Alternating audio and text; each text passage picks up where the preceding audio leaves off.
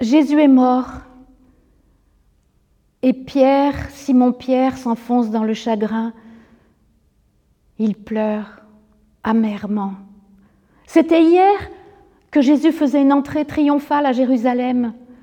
C'était hier que les foules l'écoutaient, la bouche ouverte, les yeux ronds. C'était hier qu'on lui présentait des enfants pour les bénir, qu'un aveugle était guéri, qu'un collecteur d'impôts changeait de vie. C'était hier qu'ils mangeaient le repas de la Pâque tous ensemble. Pendant ce repas, Jésus leur a dit, Satan a demandé à vous secouer comme le blé après la moisson. Et lui, Simon-Pierre, il a regardé son ami les yeux dans les yeux et il lui a dit, Moi, je suis prêt à te suivre jusqu'en prison, et même à mourir pour toi. Et Jésus l'a regardé d'un air triste et il lui a dit, Tu sais, avant que le coq ne chante, tu m'auras renié trois fois. il ne l'a pas cru. Et maintenant il pleure.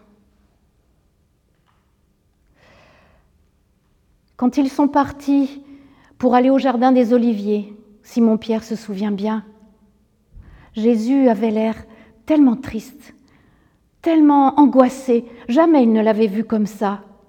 Il a demandé qu'on veille et qu'on prie avec lui, mais eux, les disciples, ses amis, ils se sont endormis.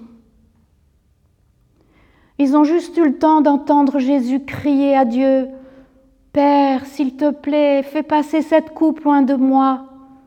Et puis encore, mais je ne te demande pas ce que je veux moi, je ferai ce que tu veux toi et ils se sont endormis. Il a fallu que Jésus les secoue pour les réveiller. Ils ont entendu le bruit des gardes qui arrivaient et Jésus s'est laissé arrêter. Les gardes l'ont emmené. Lui, Simon-Pierre, il a suivi. De loin, mais il a suivi. Il a suivi jusque dans la cour du grand prêtre. Et là, il s'est assis avec les autres. Il y avait un feu il s'est assis devant, il s'est chauffé les mains. Et les autres, pendant ce temps-là, les soldats, les gardes, dans un autre coin de la cour, ils se moquaient de Jésus, ils le frappaient, ils l'insultaient. Lui, il se chauffait les mains. Une servante est passée par là. Elle l'a regardé sous le nez. Elle a dit, mauvaise, toi, tu étais avec cet homme-là, hein et lui, il a grommelé euh, je, ne le connais même pas. Et un moment plus tard, un autre homme a dit Mais si toi aussi t'en es un disciple de cet homme-là Il a répondu, un peu fort peut-être, même pas vrai. Et il est resté là, devant le feu, le dos gelé, la figure recuite. Il en a même un peu oublié pourquoi il était là. Quand un troisième homme s'est approché, très insistant, Toi, hum, tu es un disciple de ces Jésus. D'abord, tu es un Galiléen, ça se reconnaît.